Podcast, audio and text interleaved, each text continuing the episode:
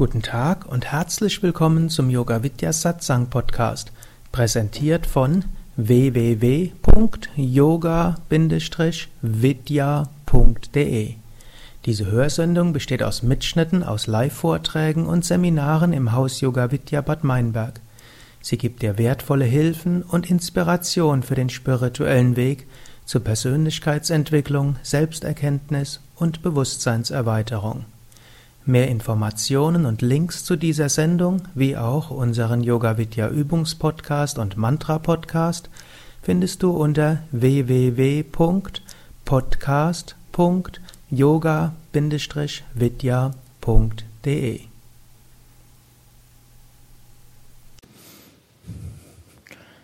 Ich hatte heute Morgen etwas erzählt oder gelesen aus dem Buch Vedanta von Swami Shivananda. Und Vedanta, die Philosophie des Absoluten, Vedanta, die Beschreibung oder der Versuch einer Beschreibung des überbewussten Zustands, der Erfahrung des Höchsten, ist nicht ganz so einfach in ja, abstrakter Terminologie zu bringen. Es gibt zwar viele Versuche, unter anderem gibt es das Viveka Chudamani von Shankaracharya, wo er das sehr logisch aufbaut und man kann Vedanta sehr logisch lernen, weil man ja auch neun Tages Weiterbildungen nur Viveka Chudamani oder Atma Bodha. Aber etwas, was im Vedanta sehr populär ist, man nimmt Analogien, Bilder, mit denen wir etwas gut verstehen können. Und diese Bilder werden auch als Nyayas bezeichnet. Und Same Vishnu in seinem Buch Meditationen Mantras hat eine ganze Sammlung, die in verschiedenen Vedanta-Schriften verwendet werden. Und da will ich so ein paar dieser Analogien nehmen, um so ein paar Aspekte von Vedanta zu beschreiben. Die ersten der Nyayas sind alle ähnlich, beziehen sich auf das, was gesagt wird. Jagan Mitya, die Welt, wie wir sie wahrnehmen, ist eine Illusion. So wie wir die Welt wahrnehmen, ist sie nicht. Und das erste erste Nyaya, die recht bekannte, viele von euch haben sie schon gehört, ist Raju Sapa Nyaya. Schlange und Seil. Hm? Bezieht sich auf eine Geschichte eines Abends, Spätabends ist ein Mann nach Hause gegangen in alten Indien, durch seinen Vorgarten ist dort auf etwas Rundes drauf gestolpert, er ist zur Seite gesprungen, aber er merkte Verletzungen an seinem Fuß, er wusste, er war von einer Schlange gebissen worden. Und er, und er wusste auch, in seinem Dorf gab es Giftschlangen und es tat ihm sehr weh. Er ging also, humpelte noch mühsam zurück zur Hütte. Er holte den, ließ den Priester holen für die letzten Todes, Vortodesriten. Er versammelte seine Familie an seinem Sterbebett. Und dann kam dort auch eine alte Frau vorbei, und sie hörte, wie es jetzt hieß, dass dieser arme Mann von der Schlange gebissen sei und bald sterben würde. Sie schaute sich die Wunde etwas genauer an. Sie nahm eine Lampe, ging raus in den Vorgarten und was sah sie dort? Ein Seil. Und neben dem Seil sah sie einen Dornbusch und da sah sie noch etwas Blut dran. Da wusste sie, der Mann war auf das Seil gestiegen und ist dann vor Schreck zur Seite. Dort hat er Dorn in den Fuß äh, verletzt und so dachte er, er wäre von einer Schlange gebissen worden. Die alte Dame sagte unserem Mann, du bist nicht äh, von einer Schlange gebissen worden, ist nur ein Dorn, steh wieder auf und alles wird in Ordnung sein. Erst lamentierte er noch, aber sie sagte, sterben kannst du immer noch später, komm erst mal mit mir, ich werde dir das zeigen. Und so ging er nach draußen, sah dann tatsächlich den Seil und plötzlich wurde seine blasse Gesichtsfarbe wieder hm, farbig und es ging ihm wieder gut. Das können wir auf kleinere Dinge beziehen, wie auch größere. Im Kleinen hm, gilt, hm, Vedantin ist sich immer wieder bewusst, jeder Mensch schafft sich in gewissem Grad seine eigene Wirklichkeit. Man schaut jemanden an und fasst irgendein Konzept von ihm und denkt irgendwas. Wir hm, sehen etwas und kommen zu Schlüssen. Wir haben ein Selbstbild über uns selbst. Und so häufig, das, was wir über andere denken, so häufig unsere eigenen Vorurteile, die wir für, über andere haben, so viel, was wir denken, was wir an Talente vielleicht nicht haben, all das ist wie Schlange und Seil. Und so häufig projizieren wir etwas, hm, was gar nicht da ist. Das ist so etwas, was Same Vishnu uns immer wieder gesagt hat. Same Vishnu, der Meister, bei dem ich gelernt habe. Sei vorsichtig bei den Schlüssen, die du ziehst über andere. Du könntest dich täuschen. Und noch mehr von der höheren Warte aus sind, ist alles Wahrnehmung eine Täuschung. Da werde ich gleich nochmal drauf zu sprechen kommen. Und wir können auch sagen, jeder Mensch lebt in seiner eigenen Wirklichkeit. Man könnte auch sagen, auf das gleiche Seil projiziert jeder seine eigene Schlange. Und eine der ja, faszinierenden Aspekte des Menschtums könnte auch sein, so ein bisschen zu schauen, welche Schlange sieht denn gerade jemand anders. Also jetzt Schlange, nicht nur negativ verstanden. Versteht ihr, was ich meine? Das ist eine der faszinierenden Dinge, die man auch machen kann, mal zu probieren, die Welt durch die Augen eines anderen anzuschauen. Mindestens teilweise mal zu gucken, der Mensch, der mein Kollege oder mein Partner oder mein Kind oder mein Nachbar, mein Chef, mein andere, meine Kollegin, wie erlebt er oder sie die Welt? Natürlich mit der gebotenen Demut, denn man kann nie wirklich die Welt durch die Augen eines anderen so sehen, wie er sie selbst sieht. Hm? Das wäre jetzt vermessen zu denken, man könnte es. Dennoch ist es ein faszinierendes Gedankenspiel, das mal zu schauen und mindestens zu probieren. Es entsteht Verständnis, es entsteht Liebe, vielleicht entsteht ein bisschen Humor über sich selbst, man kann lächeln über seine eigene Schlange, die man sich bastelt, man findet die Schlange des anderen faszinierend. Jetzt alles, hm, Schlange jetzt als alles, was wir dort drüber, hm, drüber projizieren. Und nehmen alles nicht ganz so ernst. Hm, eine gewisse Heiterkeit gehört zum Vedanta dazu. Es gibt natürlich noch eine höhere Interpretation. Die sagt nämlich, die Welt, so wie wir sie wahrnehmen, existiert überhaupt nicht so. Jagan Mitya, die Welt, wie wir sie wahrnehmen, ist eine Illusion. So wie es die modernen Wahrnehmungspsychologen auch sagen. dass hier, hier oben auf der Bühne jemanden seht, der ein gelbes Hemd und eine weiße Hose hat, ist eine Illusion. Gelb und Weiß existiert nicht wirklich. Es existieren nur Schwingungen letztlich über dieses ganze Schwingungsspektrum, was da ist, projiziert unser Geist irgendwo Farben. Und wenn man das mal vergleichen würde mit der Wahrnehmung, angenommen, hier wäre jemand unter uns, der wäre blind geboren. Seine Wahrnehmung von der Welt wäre eine ganz andere. Oder angenommen, hier wäre jetzt ein Pferd. Ein Pferd wird die Welt ganz anders wahrnehmen.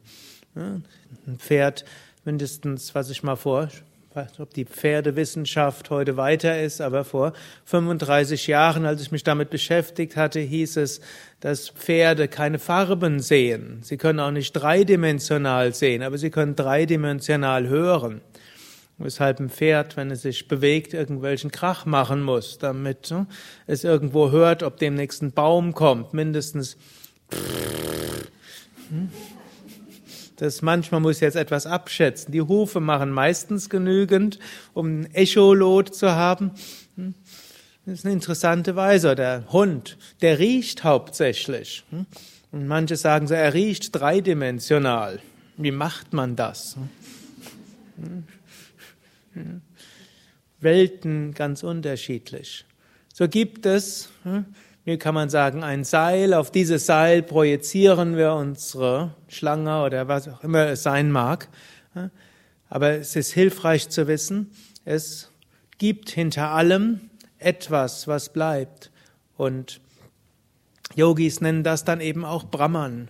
Letztlich ist alles, man kann sagen, eine Manifestation Gottes. Wenn es heißt, Gott ist allgegenwärtig, allmächtig, allwissend, dann heißt es, Gott muss überall sein. Sogar wenn Gott allgegenwärtig ist, kann es nichts anderes geben als Gott. Hm? Sonst gäbe es irgendwo Gott und irgendwo gibt es Gott nicht. Also würde man sagen, Gott hört direkt vor diesem Buch auf oder hm? wenn Gott allgegenwärtig ist, aber nicht das Buch ist. Hm? Macht keinen Sinn. Ist er in der Luft oder nur zwischen der Luft? Vielleicht zwischen den Molekülen, aber wo hören die Moleküle auf? Mir jetzt noch? Also, ich glaube, keiner nimmt mehr an, dass Gott auf den Wolken ist und auch nicht auf dem Mond.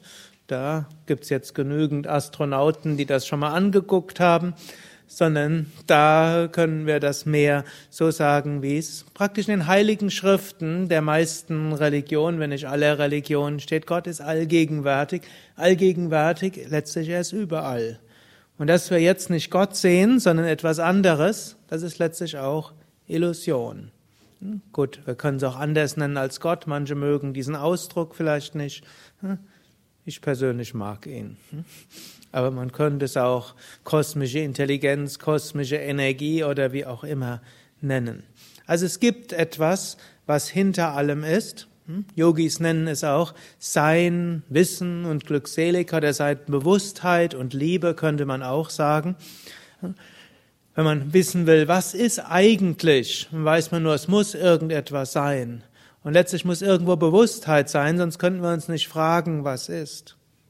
Und irgendwo wenn wir ganz äh, bei uns sind oder auch diese Verbundenheit spüren, dann spüren wir auch Liebe. Und so könnte man sagen, Gott ist, so wie Moses den brennenden Dornbusch gefragt hat, äh, wer bist du? Und dann hat der brennende Dornbusch, das ist eine Allegorie, letztlich Gott gesagt, ich bin, der ich bin. Oder eine andere Übersetzung, ich bin, der ich sein werde. Ich bin, Sein ist da. Aber es ist auch dadurch, dass ich ist, ist auch Bewusstsein da. Und äh, Gott ist die Liebe, auch da sind alle Religionen einer Meinung. So über dieses kosmische Sein, über diese kosmische Bewusstheit, über diese kosmische Liebe, dort projizieren wir diese Vorstellung von einer Welt. Aber es ist nicht nur unsere individuelle Vorstellung, sondern verschiedene andere haben ja auch eine ähnliche Vorstellung, wenn auch nicht die gleiche, wie wir ja oben vorher schon gesehen haben. Das heißt auch, die ganze Welt, so wie wir sie wahrnehmen, ist wie auch eine, ein göttlicher Traum. Gott träumt diese Welt. Woraus besteht ein Traum? Ein Traum hm? Hat, es scheint so zu sein, als ob es eine Welt gibt, als ob es Menschen gibt, Tiere gibt, Pflanzen. Angenommen, wir würden jetzt alle, wir würden jetzt, wären jetzt in einem Traum, dann würde alles so aussehen wie jetzt. Es könnte auch ganz anders aussehen, aber es könnte auch so aussehen. Aber alles, was ist, besteht nur aus dem Geist des Träumenden.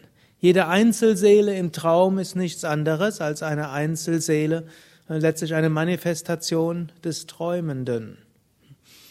Und so heißt es, diese ganze Welt, wie sie jetzt, wie wir sie wahrnehmen, ist letztlich zum einen ein Brahman, Gott oder göttlich, absolute. Zum zweiten, aber auch wie wir diese Welt sehen, ist letztlich Teil des kosmischen Traumes, des Traumes von Gott. Das kann man dann auch Schöpfung nennen. Und wir können auch aus diesem Traum aufwachen. So ähnlich wie in dieser Geschichte kommt die alte Dame und zeigt das Licht und unser Mann, der so viel Angst hatte, der sieht, aha, es war nur eine Schlange. So ähnlich, es war nur, es war nur ein Seil, es war nur ein Seil. So ähnlich kommt irgendwann der spirituelle Lehrer hm, und zeigt uns das Licht und man, erst weigern wir uns und sagen, äh, mir geht's gar nicht gut. Und deshalb, äh, ich kann jetzt nicht aufwachen, ich kann jetzt nicht praktizieren, Ich kann nichts tun, um mein Leiden zu überwinden. Ich leide einfach. So, bevor ich in den Satz angegangen bin, habe ich vorher, hm, wie manche von euch wissen, Yoga Vidya veröffentlicht ja auch einige Videos. Hm. Ich glaube, die letzten zwei Wochen hat Rukmini sich selbst übertroffen, mehrere Dutzend neue Videos ins Internet gestellt.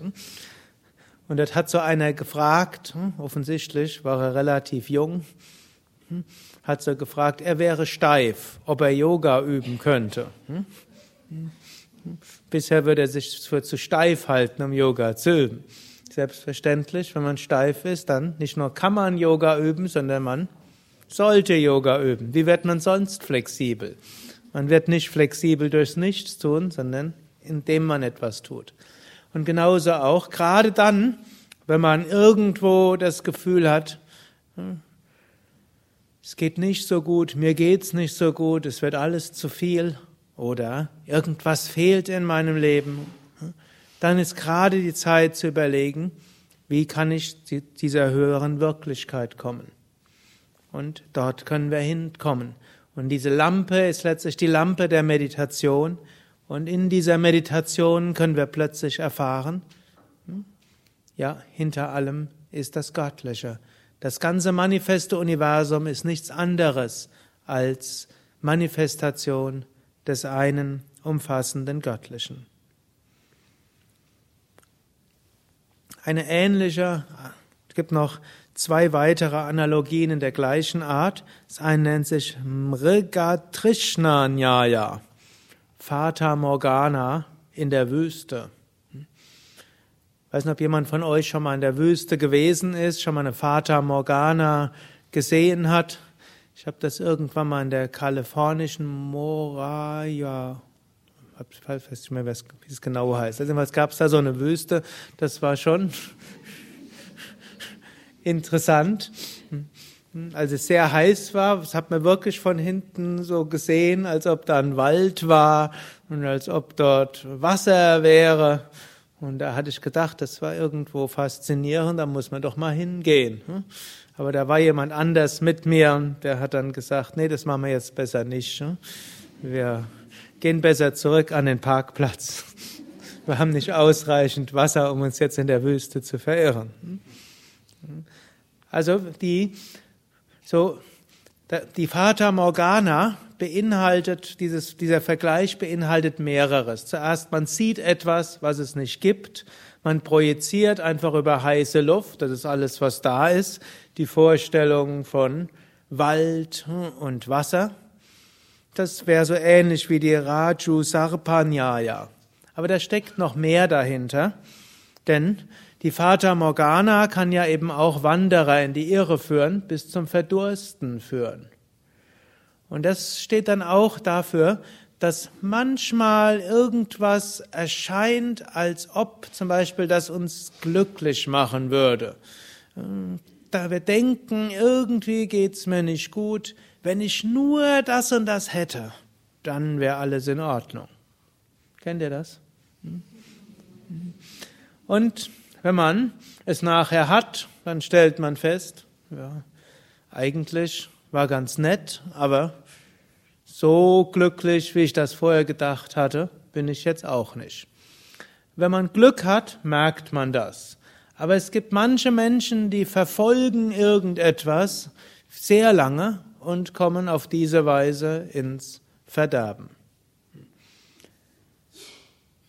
Könnt ihr manchmal überlegen, manche der Dinge, denen man nachläuft, ist wie eine Fata Morgana. Es ist nicht erreichbar. Und dennoch rennt man nach und es führt einen irgendwo ins Verderben. Muss nur aufpassen. Das heißt nicht, dass wir dem scheinbar Unerreichbaren nicht nachrennen dürfen. Es gibt nämlich auch Dinge, denen rennen wir nach und wir erreichen es nie und trotzdem führt es uns ans Ziel. Das ist eine andere Nyaya. Ich weiß jetzt nicht den Sanskrit-Namen. Das ist der, die, Na, die Nyaya von einem Stern, von Sternen. In früheren Zeiten gab es keinen Kompass. Dort ist der Kapitän, hat die Sterne zur Orientierung genommen, um irgendwo an einen sicheren Hafen zu kommen. Und dann versucht, dann hat er immer, ist er immer in Richtung Stern gefahren. Er erreicht natürlich niemals den Stern. Zum Beispiel, wenn er nach Norden fahren wollte, den Polarstern, er erreicht niemals den Polarstern, aber dennoch erreicht er das Ziel. Und manche Aspekte des, der Spiritualität, manche hohen Ideale sind so hoch, dass wir sie höchstwahrscheinlich in diesem Leben nicht erreichen werden. Und wie es mit einem nächsten Leben ist, das ist jetzt erstmal von diesem Leben gar nicht so sicher. Dennoch, vom Standpunkt hier, selbst wenn wir es nicht erreichen, dadurch, dass wir es erreichen wollen, kommen wir in die richtige Richtung. Wenn zum Beispiel äh, Jesus diese hohen Ideale in der Bergpredigt sagt, liebe deinen Nächsten wie dich selbst. Wenn dir einer auf die linke Wange haut, dann halte ihm auch die rechte hin.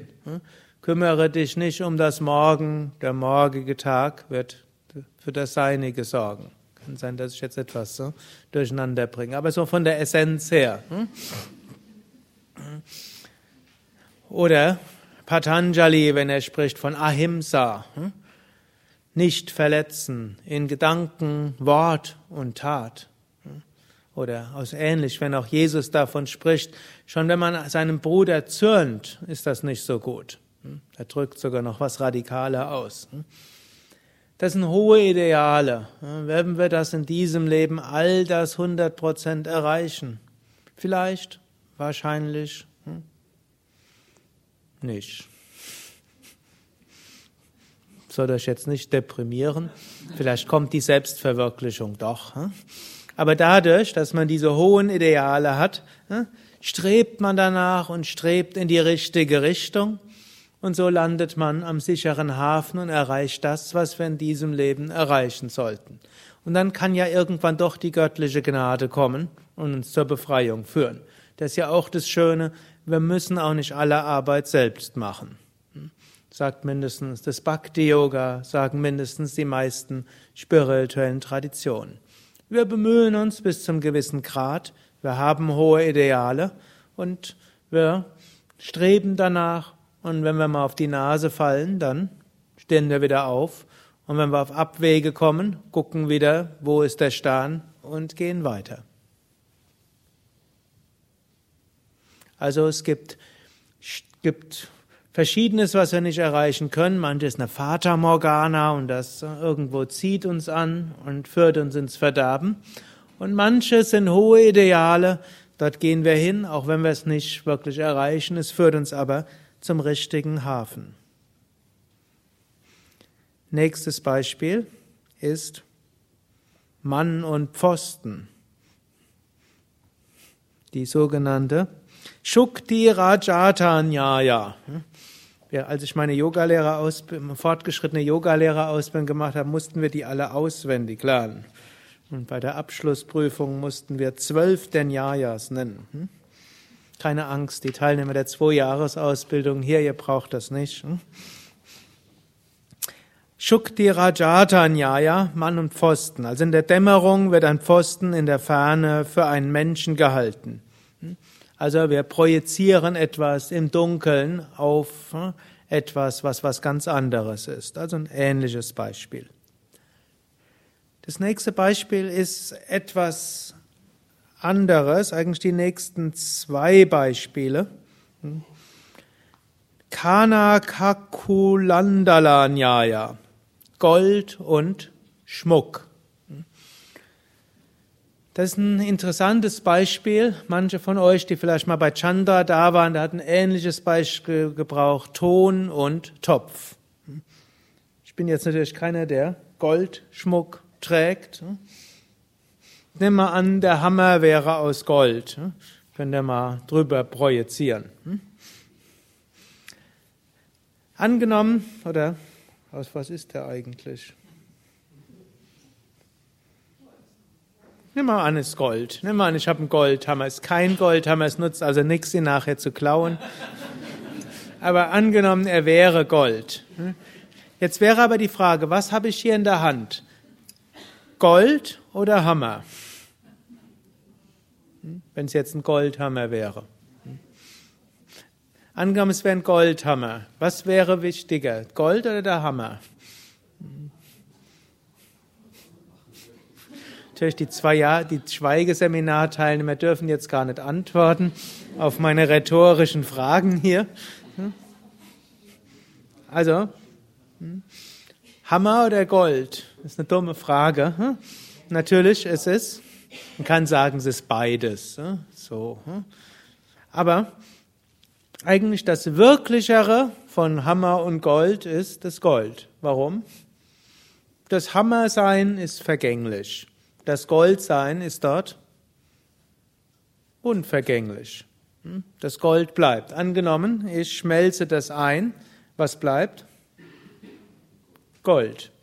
Angenommen, ich mache dann aus diesem Gold, mache ich dann Ketten und Ringe und hm, aus dem Gold von so einem Hammer könnte ich vielleicht, weiß nicht wie viel, vielleicht 100 Menschen mit Ringen und Ketten versorgen. Dann ist der Hammer plötzlich Ketten und Ringe geworden.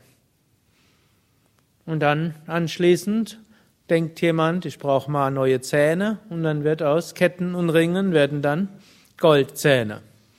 Macht dann vielleicht Urlaub in Südamerika und dann werden nachher aus Goldzähnen vielleicht wieder ein Ring.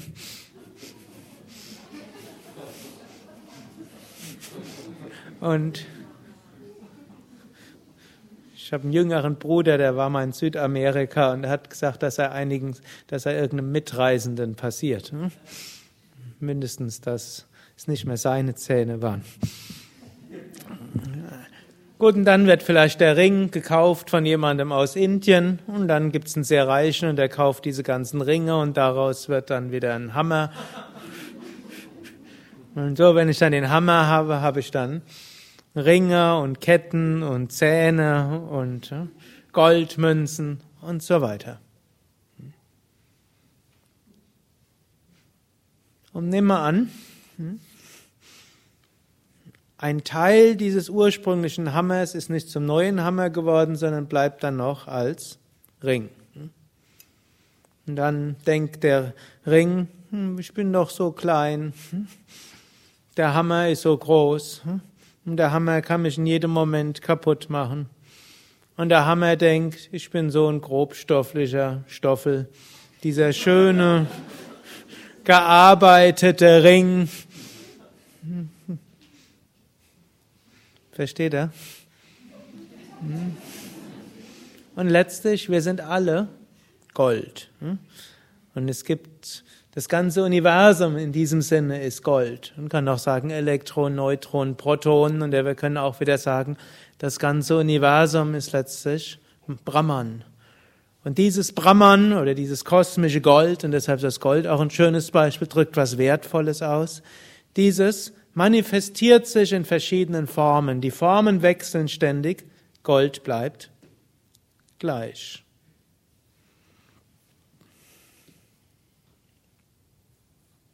Und wir identifizieren uns dann mit Formen statt mit der Essenz. Wir sehen einen anderen Menschen und sehen dort die Form. Aber die Essenz des Menschen ist etwas, was viel wirklicher ist als die Form. Die Form ändert sich, wechselt sich, wie wir vorher schon gesagt haben, ist eigentlich eine Projektion unseres eigenen Geistes, aber die Form existiert gar nicht so wirklich. Die Form ist nicht nur so, dass sie irgendwo da ist, sondern sie ist eine Projektion. Ein anderes, anderen Nyaya, durchaus eine sehr ähnliche, das ist die Samudrataranga Nyaya. Alles klar? Wiederhole es nochmal. Samudra Taranga Nyaya, Ozean und Wellen. In einem Ozean erscheint es so, als ob es viele Wellen gibt. Hm, gut, es erscheint nicht so, das sind Wellen. Hm. Und jede Welle, nehmen wir an, die Welle hätte jetzt ein individuelles Bewusstsein. Sie würde sagen, ja, ich bin eine Welle und nebendran sind andere Wellen. Vielleicht gibt es dazwischen eine kleinere Welle und sagt, oh, ich arme kleine Welle. Hm? Da hinter mir ist so eine große Welle. Was wird die große Welle mit mir machen? Und dann kommt gleich der Strand, dann werde ich an dem Strand zerstört werden. Was wird aus mir werden, wenn ich gleich zur, zum Strand hinkomme? Was wird aus mir werden, wenn vorher die große Welle über mich geht? Und in Wahrheit ist die kleine Welle eins mit der großen Welle. In Wahrheit sind alle Wellen eins. Jetzt kann die Welle sich identifizieren mit der Welle oder die Welle kann sich identifizieren mit dem ganzen Ozean. Und so ist es auch. Wir können uns identifizieren. Ich heiße sowieso. Ich bin so und so viele Jahre alt. Ich bin Deutsch, Englisch, Französisch. Ich bin Chinesisch, Brasilianisch. Ich bin reformierter evangelischer Christ. Ich bin römisch-katholisch. Ich bin agnostisch. Ich bin. Die nächste Identifikation ist wahrscheinlich bei den meisten stärker Frau. Ich bin Mann. Ich bin dick, dünn und so weiter. Wir identifizieren uns mit der Wellenhaftigkeit. Und die Wellenhaftigkeit, die ändert sich und irgendwann hm, hört die Welle am Strand auf. Aber was wir wirklich sind, sind Bewusstsein und dieses Bewusstsein ist dieser Ozean von Brahman.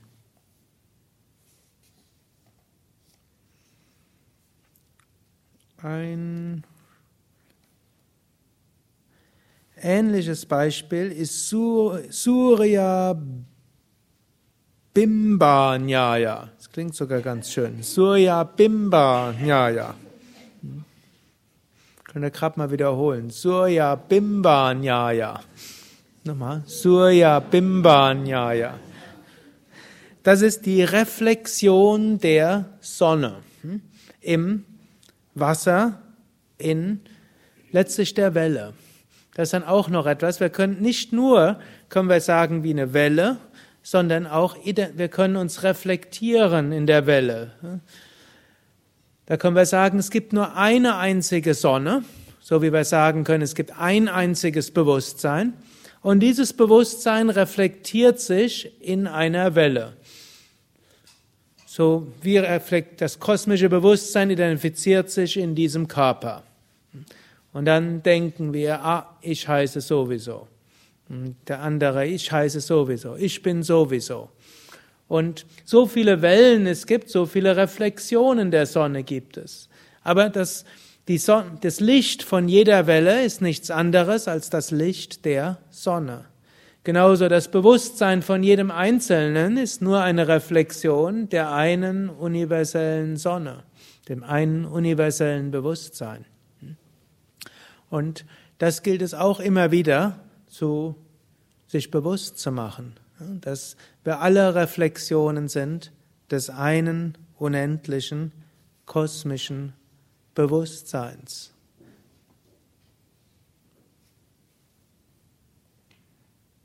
Noch eine.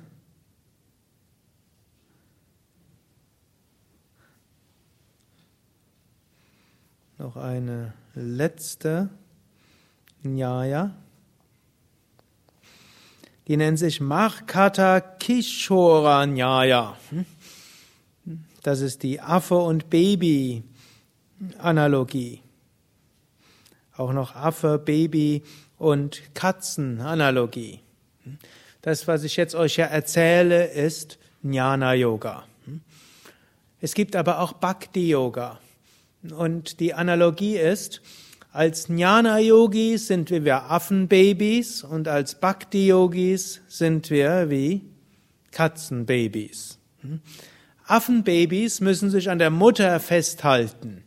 Und wenn sie sich an der Mutter nicht festhalten, würden sie runterfallen und dann hm, können sie hm, sich was brechen.